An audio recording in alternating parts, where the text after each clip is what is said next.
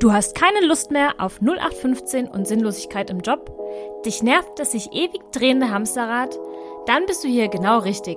Herzlich willkommen bei Nein to Geil, deinem Podcast für berufliche Erfüllung und die neue Arbeitswelt. Hast du schon einmal über einen kompletten Karrierewechsel nachgedacht?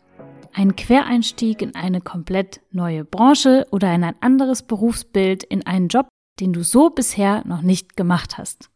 Say no more, diese Folge ist genau für dich. In der heutigen Folge spreche ich mit Marcel Reperich von Shift Your Career über das Thema Quereinstieg.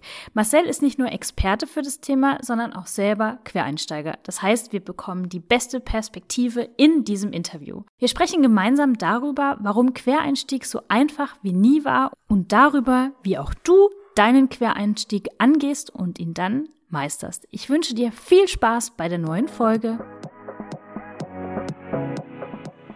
Herzlich willkommen im Podcast, Marcel. Ich freue mich, mit dir über ein sehr brennendes und wichtiges Thema zu sprechen und freue mich, zu diesem Thema die nächsten Minuten mit dir zu verbringen und würde auch direkt das virtuelle Mikrofon an dich übergeben. Wer bist du? Was machst du? Und vor allem, was treibt dich persönlich an? Ja, hallo Steffi, äh, danke erstmal für diese Einladung. Also ich bin Marcel, ich bin 32. Ich wohne jetzt seit ungefähr acht Jahren in Hamburg, komme gebürtig aus NRW und ähm, ich arbeite hauptberuflich als Webentwickler in einer kleinen Digitalagentur, ähm, vorrangig im Bereich des E-Commerce. Und ähm, nebenbei betreibe ich außerdem einen Blog und einen Podcast ähm, rund um das Thema Quereinstieg. Das ist also so ein, so ein kleines Leidenschaftsthema, was ich nebenbei mache.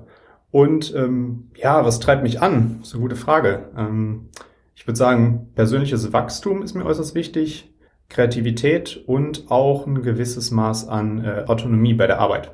Drei sehr spannende Kernwerte, die du verfolgst. Du hast gerade das Thema des Tages schon benannt, Quereinstieg. Jetzt klingt ja deine Vita total spannend. Äh, Webentwickler, die Welt entwickelt sich dauernd weiter. Das heißt, auch dein Job wird sich dann entlang der Welt weiterentwickeln. Wie kam es, dass du gesagt hast, als nebenberufliche Herzensmission verfolge ich das Thema Quereinstieg? Äh, naja, das ist ein Thema, da müsste ich äh, vielleicht ein bisschen äh, länger ausholen. Äh, sehr gerne, ist, sehr gerne. Aber dafür äh, ist mir dann hoffentlich auch hier die Zeit eingeräumt. Ähm, also ich, ich fange mal so an. Ähm, diese Tätigkeit Webentwickler, die mache ich jetzt gerade erst seit einem Jahr. Und äh, davor bin ich schon sehr viele Jahre unterwegs gewesen. Ähm, angefangen in der Schule, da war ich ähm, eigentlich ein Rest, recht interessensloses Kind. Ähm, also die Schule ist immer so irgendwie an mir vorbeigelaufen, kann man sagen. Ähm, ich habe so typische Hobbys verfolgt, wie ähm, ins Kino gehen, sich mit Freunden treffen, ein bisschen Party machen und so weiter. Und ich habe dieses ganze Thema Beruf und was überhaupt nach der Schule kommt, ein bisschen ausgeblendet und dem auch irgendwie, ja, so äh, gar keine... Äh, gar kein, gar kein Gewicht in meinem Leben gegeben. Und ähm, anschließend, äh, als es dann so ähm, Richtung Abitur ging, da hatte ich so ein kleines Praktikum gemacht in der Spedition und habe das einfach für okay befunden. Ne? Also was man dann halt macht. Für mich war stand die Welt eigentlich aus nur zwei Gruppen von Arbeitnehmern. Das waren nämlich äh, die Ingenieure, Techniker und das waren die Büroleute. So, das war mein kleiner Kosmos und äh, genauso habe ich die Welt eingeteilt in genau diese zwei Berufsgruppen. Da mein äh, Freundeskreis, der, ich so abseits der Schule hatte, hauptsächlich aus äh, Ingenieurs, handwerklich begabten Leuten bestand, habe ich mich relativ schnell in der Rolle des Büromenschen gefunden. Also meine, äh, meine beiden Eltern hatten auch beide einen Bürojob und für mich war das das Weltbild und ich habe gedacht, ja klar, also die einen machen das, ich glaube, ich bin das andere. Ähm, dementsprechend habe ich dann auch meine Ausbildung gewählt, also eine Ausbildung zum Speditionskaufmann. Und die war wirklich vom ersten Tag an, kann man sagen, grauenhaft. Also ähm, ich war eigentlich chronisch unterfordert. Ähm, die Aufgaben empfand ich als stupide. Äh, meine Stärken sind gar nicht zur Geltung gekommen.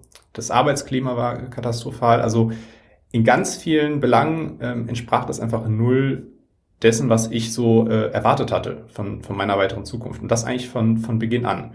Und meine ganz triviale Erklärung damals war zu sagen, na klar, es liegt an jener Unterforderung. Ich muss einfach, wenn ich diese Ausbildung fertig habe, ich habe sie dann verkürzt, ähm, muss ich einfach nur studieren gehen und dann werden sich schon alle Probleme lösen, weil ich brauche einfach mhm. nur ein mhm. bisschen mehr Verantwortung und so weiter. Das war für mich einfach der Grund zu sagen, äh, weiter so. so. Dann bin ich ins äh, Studium gegangen. Studium, klar, hat man auch wieder viel Ablenkung nebenbei.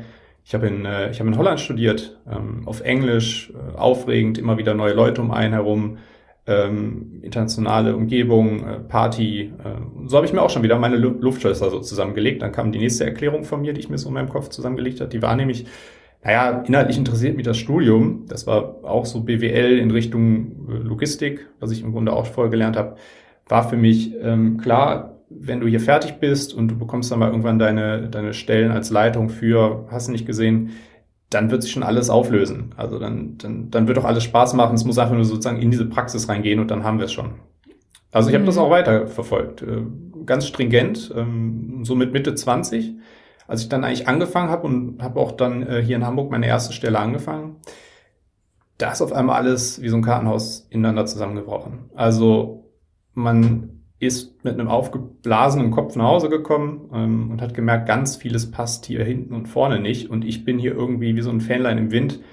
Ähm, weiß ich gar nicht, wie, wie mir gerade eigentlich geschieht. So. Und das war dann eigentlich so ein Punkt, wo so ein Prozess bei mir losging, der sich über etliche Jahre eigentlich schon gezogen hat, äh, so zu, sich zu hinterfragen und zu sagen, naja, wer bin ich? Was brauche ich? Was möchte ich? Und diesen Prozess habe ich sozusagen auflösen können ähm, und habe Ende 2020 ähm, eine, eine Ausbildung, ein, ein Bootcamp, da kann ich später sonst noch mal im Detail drüber sprechen, abgeschlossen zum Entwickler und ähm, bin jetzt seit 1.1.21 ähm, darin Vollzeit beschäftigt. Wow. So kurz und knapp. Sehr, sehr spannend. Also ich äh, habe mir jetzt gerade nebenbei schon so ein paar Stichworte notiert, weil ich glaube, da steckt so unendlich viel Erfahrungsschatz drin, der auch wahrscheinlich den ein oder anderen Aha-Effekt bei unseren Zuhörern und Zuhörerinnen jetzt schon ausgelöst hat. Ich fange mal an mit dem Anfang deiner Erzählung. Ähm, Du hast gesagt, du bist diesem Weltbild, in dem du groß geworden bist, das du kanntest, gefolgt. Und ich erlebe das total oft bei meinen Coaches, dass die mir genau das Gleiche spiegeln. Oftmals Anfang 30, eine Zeit lang in einem Job gewesen, aber irgendwie gemerkt, irgendwie ist es nicht das, was zu mir passt. Und dann fangen wir an aufzuräumen und blicken dann zurück, naja, eigentlich bin ich dem Weg gefolgt, den halt die Gesellschaft oder die Schule ja meistens nicht, weil die kümmert sich nur darum, ob du gut in Mathe etc. bist, mir vorgegeben hat. Wenn du jetzt zurückblickst, was würdest du dir wünschen für genau die Menschen in deinem jungen Alter, wie du damals warst, um vielleicht diese Welt weiter zu öffnen und vielleicht dieses Thema, wer bin ich und wie, was brauche ich, schon viel früher stellen zu können? Ich bin da ja kein Bildungsexperte. Ähm, ich denke, wenn man zum einen viel früher schon mit Schülern und Schülerinnen arbeiten würde, ähm, im Hinblick darauf, wer sie sind, äh, was sie ausmacht, ähm, was sind deine Stärken, was möchtest du damit mal machen, was magst du nicht. Wenn man sich viel häufiger dieser Fragen bewusst wird, manchen Leuten ist das vielleicht schon in die Wiege gelegt oder die haben das vielleicht schon, kriegen das durch das Elternhaus mitgegeben, aber in Einzelfällen oder vielleicht sogar auch die Mehrheit, wie bei mir, äh, da bleibt genau dieser Effekt aus. Ähm, man ignoriert diese Frage. Man hat seine Schulfächer, ähm, man orientiert sich nach Noten. Ähm, notentechnisch versucht man dann auch wieder abzuleiten, worum man eigentlich gut ist. Bei mir war das mhm. damals zum Beispiel Bio und Chemie. Die hatte ich als Leistungskurs und äh, da war ich ganz passabel drin. Äh, Mathe war auch ganz in Ordnung und beispielsweise war Englisch bei mir äh, zunächst eine Katastrophe und ich habe gesagt, nee, auf gar keinen Fall mache ich irgendwas, wo die Sprache Englisch äh, drin vorkommt.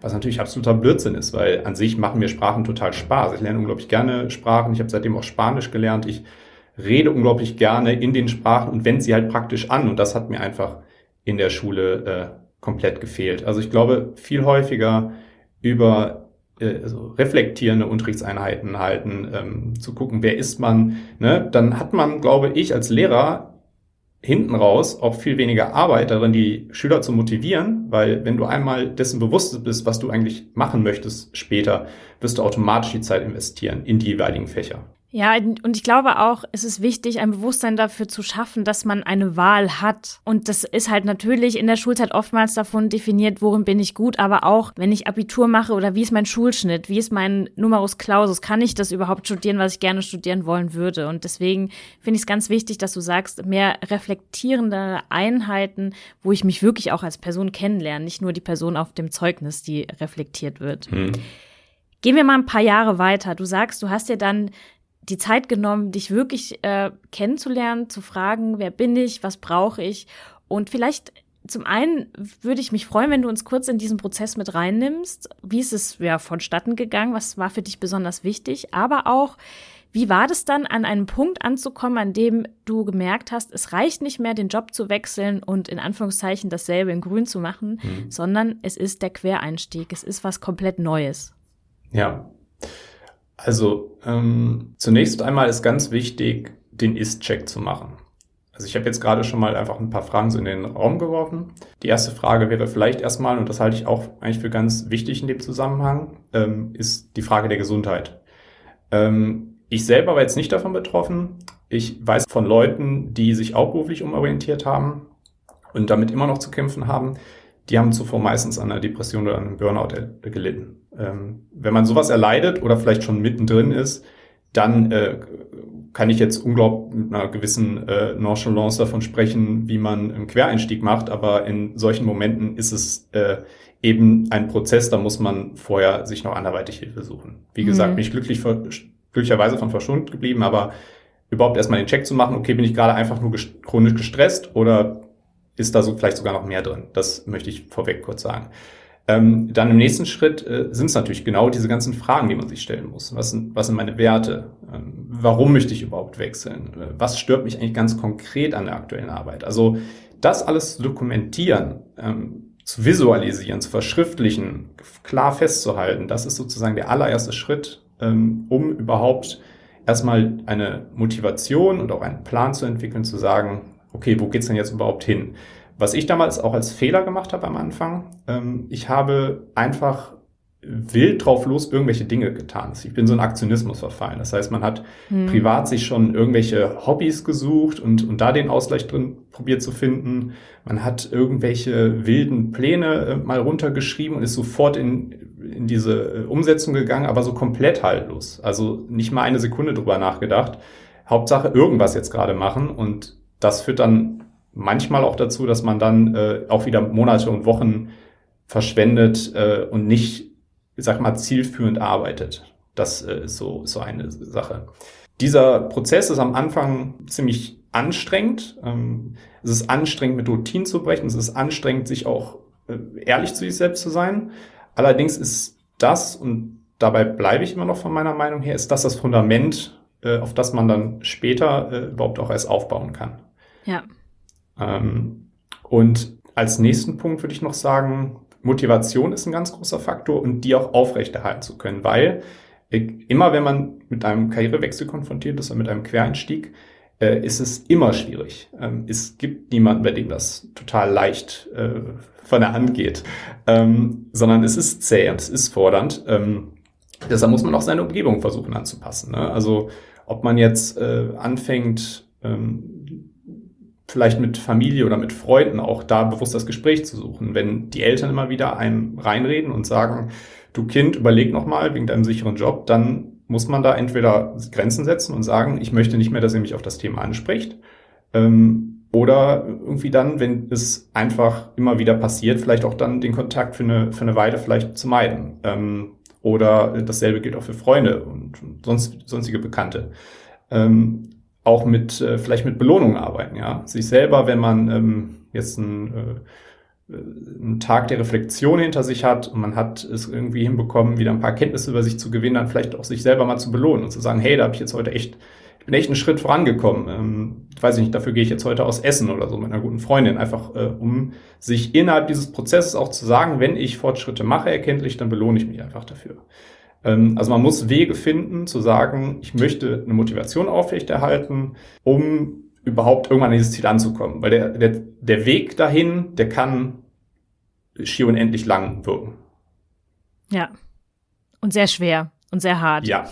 Wie du schon sagtest. Ja, ja, und das ist halt auch für, für jemanden in meinem Alter was, weil ich bin mir sicher, dass jetzt auch ein paar ZuhörerInnen vielleicht äh, nicht wie bei deinen Klienten auch irgendwie rund um bei 30 sind, sondern äh, manchmal sind äh, äh, Zuhörer ja auch dann, äh, kann ich für meinen Podcast zumindest aussprechen, so um die 40 oder 50. Mhm. Ähm, die, die, sagen natürlich immer, ja, okay, die, äh, die Anfang 30-Jährigen, die haben es ja noch leicht, die haben ja noch nicht dies oder die haben noch nicht das. Aber Ausreden findet man einfach wirklich in jeder Lebenslage. es gibt immer einen Grund, ähm, warum es gerade einfach nicht passt ähm, oder warum das gerade leichter wäre, dieses oder jenes zu machen oder was auch immer. Ähm, ja, von daher, äh, darauf muss man sich einfach einstellen, wenn man einen Quereinstieg macht. Ähm, entweder sind die Umstände schwierig äh, oder man macht sich schwierige Umstände, ähm, vor allem im Kampf mit sich selbst, sag ich mal. Ne? Das ist absolut richtig, was du sagst. Ich würde noch mal gerne auf ein Thema, bevor wir weiter über das Thema Quereinstieg sprechen, noch mal zurückkommen.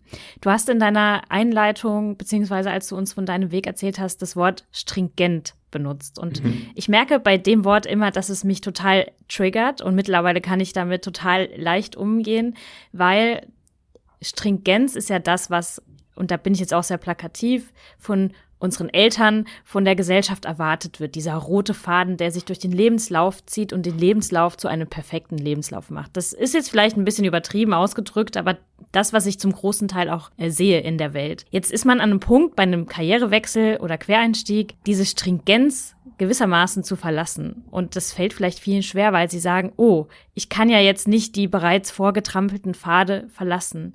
Wie bist du damit umgegangen, beziehungsweise hattest du diese Gedanken oder falls nicht, wie gehen die Menschen, mit denen du zusammenarbeitest, damit um? Eigentlich hatte ich diese Gedanken nicht wirklich. Ähm, ich habe eigentlich immer nur gesehen, was ich bereits an Zeit investiert habe. Das, das war so ein bisschen äh, der Punkt, der mich bei allem ein bisschen ausgebremst hat, immer wieder zu erkennen, mein Gott, ich habe so viele Jahre jetzt verschwendet. Ähm, ja, der Aus sehr guter Punkt, ja. Ja, der Ausblick eigentlich, mit eigentlich Anfang 30 zu sagen, ich äh, mach jetzt doch mal irgendwie was komplett anderes, ist ja jetzt auch nicht der ganz große Sprung. Ne? Ich bin äh, noch äh, recht unverbunden, ich bin zwar verheiratet, aber äh, Kinder habe ich jetzt nicht. Ähm, ich habe eine Frau, die mich wunderbar dabei unterstützt. Also ähm, was hindert mich jetzt daran? Ne? Also von daher war das eigentlich gar nicht so ein großer Punkt bei mir. Es war immer eher der Blick so in den Rückspiegel zu sagen, was habe ich denn bisher schon bitte an Zeit da investiert? Ähm, das ist dann oft eher das, das Problem. Manche Leute haben das ja auch mit dem Auto. Äh, die haben ein älteres Auto, was äh, hin und wieder schon den Geist aufgibt, was regelmäßig zur Reparatur muss ähm, und gehen doch immer wieder hin, auch wenn es vielleicht schon x-mal rentiert hätte, einfach zu sagen, ich kaufe ein neues Auto ähm, hm. oder einen neuen Gebrauchtwagen, weil mit dem fahre ich dauernd nur zur Werkstatt. Ähm, sehen das aber nicht, sondern die sehen dann häufig, oh nee, ich habe da jetzt schon so viel investiert, ja. jetzt kann ich doch nicht einfach das alles, äh, ne? Es kann ja nicht umsonst gewesen sein. Ja, das Thema der versunkenen Kosten, mhm. das blendet viele von uns. Total. Wie würdest du deinen Weg nach der Entscheidung beschreiben oder bleiben wir generell? Ähm, wie geht man einen Quereinstieg an, sobald man die Entscheidung getroffen hat, ich gehe in eine andere karriere technische Richtung? Ja, das habe ich ja im Grunde äh, vorhin schon mal so ganz kurz angerissen. Ne? Also wenn ich ähm, zu Beginn steht erstmal der, der besagte Ist-Check an, ähm, mhm. zu schauen, äh, ne, wo, was, wie, wo möchte ich hin. Ähm, dann im, im nächsten äh, über das Thema Motivation klar werden und zu sagen, Motivation, wie kann ich die jetzt äh, in meinem Fall aufrechterhalten? Und dann ähm, einfach einen Plan machen ähm, und zu gucken, was sind so die Parameter in meinem Leben? Ne? Bin ich, äh, habe ich Familie, äh, für die ich Verantwortung trage? Äh, wenn ja, wie kann ich das mit der Familie vereinbaren? Ähm, was kann ich finanziell auch investieren? Ne? Kann ich mir leisten, jetzt zum mhm. Beispiel beruflich für ein halbes Jahr oder äh, für ein Jahr oder je nachdem, was man da konkret plant, auszufallen? Ähm, und äh, wie kann ich sozusagen diese ähm, äh, entfallenen Einnahmen dann irgendwo auffangen? Ähm, also es, es geht dann wirklich darum, handfeste Pläne zu machen. Ähm, und ja. Was unterscheidet den in Anführungszeichen normalen Jobwechsel von einem Job äh, zum nächsten Job in einem anderen Unternehmen vom richtigen Quereinstieg in eine neue Karriererichtung? Was sind die Hürden, die es vielleicht beim normalen Jobwechsel nicht gibt? Ja, äh, du hast natürlich, erstmal musst du deinen Arbeit, neuen Arbeitgeber davon überzeugen, dass du überhaupt in der Lage bist, diese Rolle auszufüllen. Hm. Und da sage ich eigentlich auch immer wieder, die meisten haben ja genau davor Angst, dass sie sagen, äh, ich kann mich doch jetzt nicht einfach auf eine neue Stelle bewerben, ähm, wo ich vielleicht diesen Anforderungen nicht ganz so gerecht werde. Ähm, was ich an sich aber für Blödsinn halte. Äh, zum einen sind solche Stellenausschreibungen äh, völlig egal, ob jetzt für Quereinsteiger speziell oder generell gehalten, sind es ja auch immer äh, Pokerspiele mit dem Arbeitgeber, mit dem zukünftigen. Ähm, das heißt, die schrauben meistens ihre Anforderungen sowieso viel höher, als sie eigentlich äh, effektiv sind. Äh, und genauso hoch sollte man dort auch ins Rennen gehen. Ne? Man sollte einfach äh, versuchen zu untermalen, ähm, was man eben äh, schon alles kann, was man schon getan hat und ähm, auch einfach schauen, dass sich ähm, ja, so persönliche Eigenschaften und Charakterzüge auch irgendwo mit genau jenen Anforderungen decken. und da findet man einfach immer Überschneidungspunkte, die man irgendwo hervorstechen kann und einfach unwichtige Informationen kann man dabei immer, sowohl im Gespräch als auch in der schriftlichen, Unwichtiges kann man einfach komplett außen vor lassen. Ähm, und als Quereinsteiger wird man, denke ich, immer im Gespräch überzeugender sein als jemand mit einschlägiger Berufserfahrung, ähm, weil man eben, ähm, wenn man etwas gefunden hat, worauf man wirklich Bock hat, wird man immer eine gewisse Leidenschaft ausstrahlen. Ne? Immer, immer, wird immer brennen in einem Gespräch. Und wenn man das rüberbringt, dann äh, kann der künftige Arbeitgeber einfach gar nicht anders als, äh, als Ja zu einem zu sagen. also das das denke ich ist schon ein großer Unterschied. Leute aus meiner Erfahrung mit einschlägiger Berufserfahrung, die einfach so den Job wechseln, die haben oft das Thema, ähm, die gehen dann meistens auch den für sich vorgegebenen Weg ähm, und strahlen auch genau das aus. Also äh, die reine Arbeitserfahrung in dem Bereich ähm, sollte dann in dem Fall ja schon genügen und sollte schon als ausreichend äh, gelten, um zu sagen, ja, ich kann ja jetzt die oder jene Stelle dann auch ausfüllen. Ich hoffe, dass die Menschen, die über einen Quereinstieg nachdenken, sich die letzten anderthalb Minuten, in denen du gesprochen hast, ganz besonders hinter die Ohren schreiben. Ich finde das so wichtig, was du gerade gesagt hast, denn ich erlebe es oft, und das habe ich dir ja auch im Vorgespräch auch erzählt, dass sich ähm, Menschen davon abschrecken lassen, sie sich auf eine Stelle zu bewerben, weil sie den Anforderungen nicht entsprechen. Und ich sage meinen Coaches immer, Besonders im Quereinstieg muss das Warum, die Motivation extrem klar sein, damit jeder versteht, warum will diese Person jetzt von A nach B switchen. Und dann hakt's an dem Punkt, an dem Sie eine Stellenanzeige lesen, die super interessant klingt. Die Aufgaben passen genau zu dem, was Sie suchen und was Ihre Leidenschaft komplett anspricht. Und dann lesen Sie die ganzen überhöhten Anforderungen und klappen frustriert den Rechner zu und sagen, nee, kann ich mich nicht bewerben. Ähm, dafür bin ich nicht gut genug. Das ist ja dann so das, was hochkommt. Und das erlebe ich ganz, ganz oft, dass dann die Selbstzweifel kicken und dann man den Kopf in den Sand steckt. Hm. Ich erinnere mich, als wir über die Podcast-Folge gesprochen haben, habe ich zu dir gesagt, Mensch, Marcel, lass uns doch darüber sprechen, wie man selbstbewusst den Quereinstieg meistert. Und da hast du zu Recht, habe ich danach drüber nachgedacht, eingelenkt und gesagt, na ja, so ein Quereinstieg ist nicht immer selbstbewusst. Und ähm, Erzähl uns doch mal genau über das Thema Selbstzweifel, Selbstbewusstsein im Quereinstieg. Das würde mich interessieren, wie du das Thema siehst. Stell dir jetzt eine ganz steile These auf und die ist, dass kein Quereinstieg oder Berufswechsel in irgendeinem Maße mit äh, Selbstzweifeln begleitet ist. Also jeder Quereinstieg und jeder Berufswechsel ähm, erreicht irgendwann den Punkt, wo man selber ins Grübeln kommt und denkt, naja, ist das alles noch so richtig, was ich mache? Ähm, kann ich vielleicht dies oder jenes doch nicht erreichen? Habe ich mir vielleicht die Messlatte zurückgelegt? Es gibt immer irgendeinen Punkt ähm, und irgendein Ausmaß von Selbstzweifeln in diesem ganzen Prozess. Ähm, es geht einher mit Frust. Ähm, es gibt äh, Überforderungen, es gibt Unterforderungen. Man hat auch gewiss mal irgendwo, äh, äh, kriegt man auch mal schlechtes Feedback. Von daher muss man sich einfach nur vergegenwärtigen, ähm, und das tut man dann oft viel zu selten, weil man hat ja gerade in dieser, dieser ja, Social Media getriebenen Welt, wo äh, um einen herum, wenn man ins Netz geht, immer alles so perfekt wird und alle um einen herum wirken so perfekt und, äh, und jeder kommt doch äh, mit allem super klar, ähm, dass es dann oft bei vielen Menschen innerlich anders aussieht und dass man auch beim Thema Selbstzweifel, wenn das bei jemandem aufkommt, nie alleine da ist. Ähm, das muss man sich einfach immer wieder bewusst machen. Ich bin nicht alleine. Das ist normal und das vergeht auch irgendwann wieder. Sehr schön ausgedrückt. Sehr, wirklich sehr schön ausgedrückt. Sprechen wir nochmal über, ja, das Thema Quereinstieg.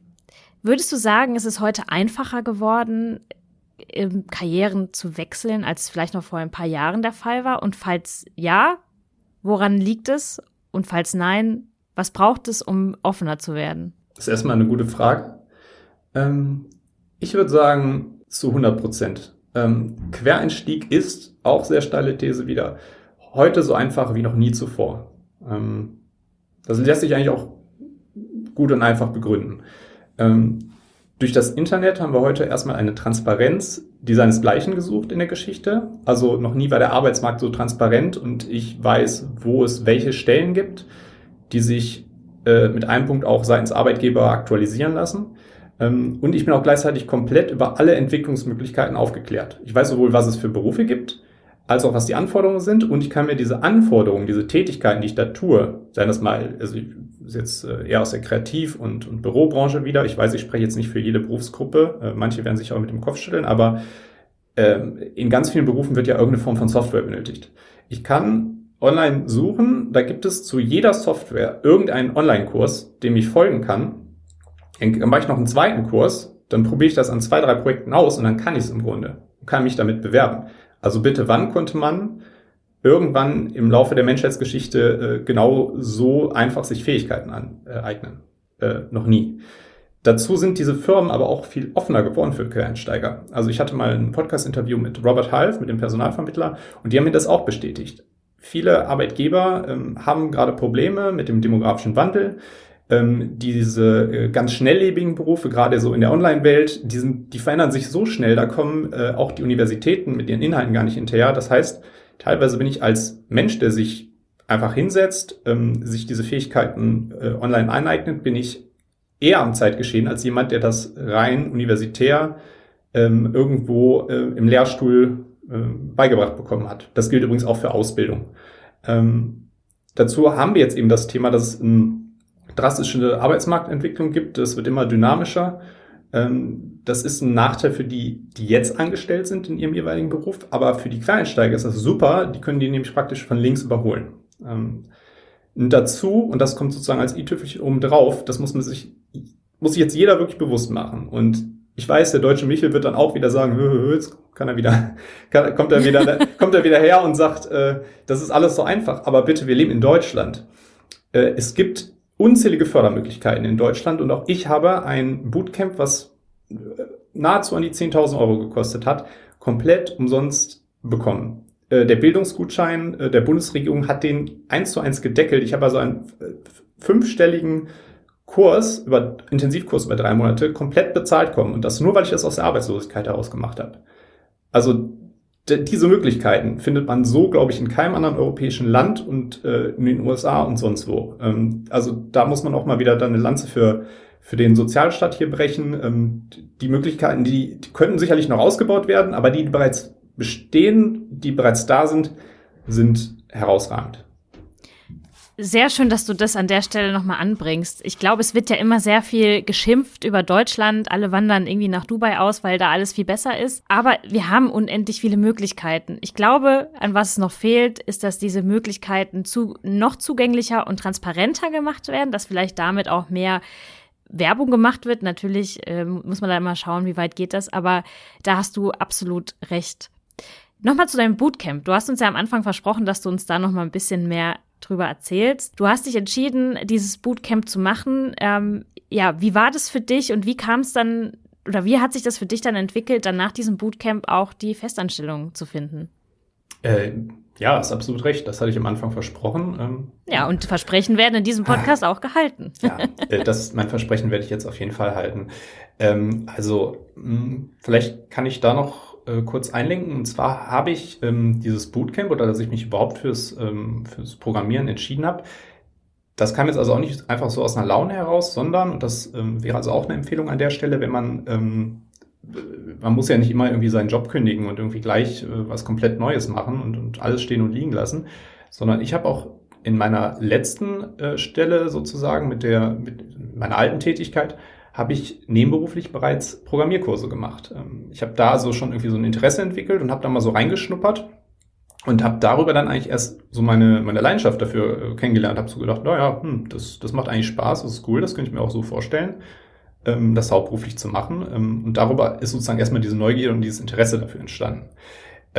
Das Konzept der Bootcamps gibt es, glaube ich, in den USA bereits länger. Die arbeiten vor allem entgegen der Universitäten, die ja oft äh, ziemlich teuer sind in den USA. Da hat man, weiß man ja auch, das sind oft äh, jährlich, glaube ich, mittlere fünfstellige, wenn nicht sogar fast sechs, ja, mittel, mittlere fünfstellige Beträge, die für so Universitäten bezahlt werden. Und die Bootcamps sind dann eben oft näher an den Arbeitgebern ähm, und probieren sich dann auch eher an den Markt, Arbeitsmarktanforderungen anzupassen. Also ähm, zumindest dort ist es so, dann, dass oft ähm, ja, große Firmen wie Facebook, Google und Co. direkt mit diesem Bootcamp zusammenarbeiten und sagen, okay, wir haben aktuell die und die Anforderungen oder ähm, die Programmiererwelt entwickelt sich in die und die Richtung. Bitte bildet Leute aus, die genau das lernen. So, und äh, das tun die auch hier. Ähm, das Bootcamp, bei dem ich war zum Beispiel, das hat dann auch eben ein, ein, ein Set, eine, ein, eine Partnerschaft, äh, ja nicht Datenbank, wie sagt man, ähm, also so ein, so ein Set von Partnern, ähm, mit dem man zusammen... Ein Netzwerk, Ein ja. Netzwerk, das ist, was ich gesucht habe. äh, hat ein Netzwerk von Partnern, ähm, mit denen es zusammenarbeitet. Und die wissen auch genau, was sie zum Beispiel von diesen Bootcamp-Absolventen erwarten können. Das heißt, die wissen, alle drei Monate, alle sechs Monate kommen da äh, gut ausgebildete Leute, die können genau dieses oder das. Ähm, man arbeitet in diesem Bootcamp auch unglaublich ähm, praktisch. Das heißt, man macht in kleinen Gruppen oft was. Ähm, bei mir war es auch 100% remote dann schlussendlich. Ähm, man hat immer eine kurze Theorieeinheit, das geht dann war ich sofort wieder in die Praxis und ähm, relativ schnell, also schon nach acht Wochen, hat man eigentlich alles an die Hand bekommen, um zu sagen, okay, jetzt baue ich auch mal was ganz Konkretes damit. Ne? In dem Fall war das zum Beispiel eine kleine App. So, dann überlegt man sich irgendwas, worauf man Bock hat. So, meine App soll dies, jenes und das können. Ähm, das muss man auch alles ein bisschen dokumentieren und ähm, ja, schlussendlich hat man dann eigentlich schon ein fertiges Projekt, was man einem zukünftigen Arbeitgeber präsentieren kann. Dabei unterstützen die einen. Die Arbeitgeber wissen dann meistens auch, was sie von ihren Absolventen da erwarten können. Ähm, dann gibt es so eine Art kleine Präsentationsrunde, wo man sagt, was man sich ausgedacht hat, was man äh, in dieser App verwendet hat und warum man das verwendet hat und wie das aufgebaut ist. Die gucken sich den Code an und sagen, ja, wir, wir mögen, wie er denkt oder wir, wir mögen so, in welche Richtung er das Ganze ähm, konzipiert hat. Und, ähm, und dann kann es auch relativ schnell schon gehen. Und bei mir war es auch so. Ich habe schlussendlich, ich glaube, mit zwei Firmen Kontakt gehabt, ich habe drei Bewerbungen geschrieben und mit von zweien eigentlich im, im Grunde schon ein Angebot bekommen und habe mich dann schluss, ja, für eine entschieden. Also das war auch dahingehend, obwohl ich jetzt wirklich kein begnadeter Programmierer bin, äh, muss ich dazu sagen, ähm, und, und mein Code bestimmt nicht der allerbeste jetzt war von den Bootcamp-Absolventen, hat das schon gereicht, äh, um eine neue Stelle zu, äh, zu erlangen. Aber wenn ich da mal kurz einhaken darf, Klar. ich glaube, das ist nochmal ein sehr, sehr gutes Beispiel. Dieses, ich habe mit zwei Arbeitgebern Kontakt gehabt und die Stelle bekommen, ist die Spitze des Eisberges. Und das sehen Leute und sagen, ja, guck mal, bei dem war der Quereinstieg ja ultra easy. Ja klar, dass der jetzt erzählt, wie einfach Quereinstieg ist. Wenn man sich aber mal den Rest des Eisbergs anschaut, dann fängt es ja damit an, dich wirklich kennenzulernen, deine Motivation. Und ich glaube, das sollte man sich nochmal bewusst machen, dass das, was du zum Schluss erhalten hast, den Job, der dir gefällt, und obwohl du nicht jetzt der allerbeste Programmierer bist, dass das das Ergebnis der ganzen Arbeit vorne dran ist. Und das finde ich so schön, dass du das Beispiel auch nennst, zu sagen, ähm, zu zeigen, dass klar, die Früchte erntet man am Ende, aber vorher muss ganz, ganz viel Arbeit reingesteckt werden. Ja, und das äh, läuft ja jetzt auch nicht bei jedem so smooth. Ne? Manche äh, haben sich auch eben viel häufiger beworben, aber jetzt gerade als Programmierer ist es jetzt auch nicht so, dass man ähm, mehrere Monate warten muss, bis, bis man da überhaupt irgendwo ein, ein Angebot bekommt. Äh, ganz im Gegenteil, jetzt gerade Ja. ist es auch so, dass sobald man die erste Berufserfahrung gesammelt hat, ähm, ich bin jetzt seit einem knappen Jahr dabei, also auf diesen einschlägigen Berufsportalen wie LinkedIn und Xing, da werde ich mittlerweile zu bombardiert mit äh, Jobangeboten. Also Ja, das geht mir ähnlich. Ich habe mal eine Zeit lang eine Software implementiert, nicht programmiert, sondern wirklich das Set äh, dann an den Mann gebracht. Und selbst dadurch, dass ich diese Berufserfahrung habe, werde ich jetzt richtig oft angeschrieben. Also es ist auch wichtig, sich da anzuschauen, welche Berufsfelder boomen denn gerade. Ähm, und sich da zu überlegen, ist es vielleicht in die Richtung, in die es geht. Digitales Lernen, digitale Weiterbildung. Das sind ja gerade so ganz, ganz große Themen, die man sich da auch gerne einmal anschauen darf, wo es da gerade äh, viele Möglichkeiten gibt, wie du selber schon gesagt hast. Da kommt es dann ja auch immer drauf an, ein bisschen, äh, was der Einzelne haben möchte. ne? Ich rede jetzt Ja. viel über das Programmiererdasein und IT. Weiß auch, jeder ist total im Kommen und ganz wichtig und das wird sicherlich auch noch weiter wachsen. Gleichzeitig ist natürlich aber auch da eine Fuhre von Leuten, die sozusagen nachrückt. Ne? Also ähm, jeder 20-Jährige, der jetzt mit dem Computer äh, aufgewachsen ist und, sage ich mal, seitdem er 14 ist, angefangen hat zu programmieren, also der überholt mich auch noch zweimal äh, links äh, und lässt mich da liegen. Das äh, werde ich also so schnell nicht mehr aufholen. Aber es gibt ja auch noch andere Branchen. Ne? Also zum Beispiel äh, weiß ich auch vom Handwerk. wie händeringend die Leute suchen, ist auch gut bezahlt und ist ja an sich auch mal eine tolle Tätigkeit, bei der man Dinge tut, wo man nicht auf einen Laptop starrt, mhm, ähm, wo man Hand mit seinen, mit seinen äh, Fertigkeiten etwas tun kann. Ingenieurswesen, Elektrotechnikberufe. Äh, es gibt, ich weiß, dass die Bahn äh, in Sachen Lokführer händeringend nach Leuten sucht, äh, die Pflege natürlich auch. Ähm, das sind dann Dinge, die vielleicht auch ein paar Monate mehr in der Umschulung in Anspruch nehmen, aber man hat dazu ja auch noch andere Branchen, ähm, eben angesprochene Digitalbranche. Ähm, da kann man eigentlich auch innerhalb von, naja, drei bis maximal zwölf Monaten den Quereinstieg ähm, erlangen. Und auch, ja, ich glaube, Pflegeberufe haben teilweise auch nur zwölf Monate. Ja, spannende Felder, auf jeden Fall alle davon. Ich habe jetzt zum Schluss noch zwei Fragen an dich. Mhm. Zum einen möchte ich nochmal den Begriff Aktionismus aufnehmen, den du am Anfang unseres Gesprächs benannt hast. Es gibt ja unendliche Möglichkeiten, das ist total toll, aber es kann noch sehr überfordernd wirken. Gerade wenn ich in einer Phase bin, in der ich mich selber noch finden darf, bekomme ich von allen Seiten gesagt, mach noch die Weiterbildung, mach noch diesen Online-Kurs, kauf dir dieses Buch und dann verfalle ich, ich kenne das auch von mir und du hast es ja selber von dir beschrieben, aber auch viele Menschen, mit denen ich zusammenarbeite, verfallen dann in genau diesen Aktionismus, weil sie merken, oh, irgendwie geht es nicht so schnell, wie ich es mir vorgestellt habe, aber wenn ich noch das, das, das und das und das mache, dann wird es bestimmt schneller gehen. Ende vom Lied ist eigentlich, dass sie sich erstmal überfordern und vom eigentlichen Weg abkommen. Wie hast du es geschafft, diesen Aktionismus zu erkennen und vor allem, wie schaffst du es heute, das Unwichtige für den Moment vom Wichtigen zu unterscheiden? Erkannt habe ich den Aktionismus in den Anfängen der beruflichen Neuorientierung. Ähm, das hatte ich, glaube ich, schon mal erwähnt, dass ich dann angefangen habe, einfach wild irgendwelche Dinge zu machen mhm. und Hauptsache etwas machen. Sprich, ich kenne diese Persönlichkeitsfacette von mir. Also dadurch, dass ich ein relativ kreativ gestrickter Kopf bin, ähm, neige ich auch schnell dazu, äh, statt Dinge zu überdenken, einfach sofort zu handeln und sofort zu tun. Das ist oftmals ein, äh, eine Persönlichkeitsfacette von äh, vergleichsweise kreativen Menschen. Wohl wissend darum, dass ich so bin, ähm, ich mache heute eigentlich bei sehr vielen Dingen immer eines und das ist mit Menschen zu sprechen. Ähm, wenn man das Gefühl hat, ich muss zum Beispiel jetzt in irgendeine Branche wechseln, dann lohnt es sich immer auf die bereits genannten Portale zu gehen, wie Xing, wie LinkedIn. Mhm. Da schreibt man dann äh, die, äh, einfach Leute an, die vielleicht einen Titel tragen, den man irgendwie wo man sagt, da möchte ich hin oder das kann ich mir gut vorstellen. Und dann fragt man die einfach. Ähm, da habe ich bisher immer sehr positive Erfahrungen mitmachen können. Äh, die Leute sind unglaublich hilfsbereit. Die nehmen sich Zeit. Äh, teilweise sagen die auch, hey, wenn du da irgendwie mal weiter bist und so weiter, dann schick mir einfach nochmal, was du da äh, erarbeitet hast oder sag mir wieder, was daraus geworden ist. Unglaublich nett, unglaublich hilfsbereit. Man meint man, manchmal, man steht mit diesen ganzen Problemen alleine da, aber am Ende gibt es immer um einen herum hilfsbereite Leute. So, das ist menschlich. Und wenn ich zum Beispiel jetzt sage, ich möchte, äh, ich hatte zum Beispiel so ein Thema, ich äh, hatte mich neben dem Thema Programmieren auch für das, äh, für den Bereich User Experience Design interessiert. Ähm, wenn das nichts sagt, das ist im Grunde das ja, inhaltliche Konzipieren von solchen Anwendungen oder von Webseiten zu sagen, okay, welche Informationen sollen da stattfinden und, und wo, also wie eine Produktentwicklung kann man sagen, nur digital. Ähm, und da gab es auch so ein Bootcamp, hat mich angesprochen. Ähm, ich konnte aber nicht so richtig einordnen, okay, was, was beinhaltet das, ähm, wie ist denn so der Arbeitsalltag von so einem UX-Designer, was machen die da? Und dann habe ich einfach drei UX-Designer angeschrieben und habe gefragt, hey, hättest du mal Zeit für ein Telefonat? Ähm, und ich bekam von zweien prompt die Antwort, klar, lass sprechen. So, dann hat mich mit jeweils jedem von beiden eine halbe Stunde telefoniert. Ähm, und die haben mir genau gesagt, was ich tun müsste, um so einen Job zu bekommen. Und die haben mir auch gesagt, wie der Alltag ist. Und dann auf Grundlage, auf Grundlage dessen habe ich dann im Grunde entschieden, nee, ich mache doch lieber das Programmierer-Ding. Aber sehr, sehr wichtiger Hinweis und auch ein total toller Tipp zu sagen, ich hole mir aus erster Hand die Infos, wie so ein Job aussieht. Denn die wissen es ja natürlich. Und auch gut, dass du dir zwei Perspektiven auch eingenommen hast, weil natürlich ist es ja auch immer unterschiedlich und eine sehr subjektive Wahrnehmung davon, ähm, wie empfinde ich das, was ich tue oder wie ist mein Tag ausgestaltet.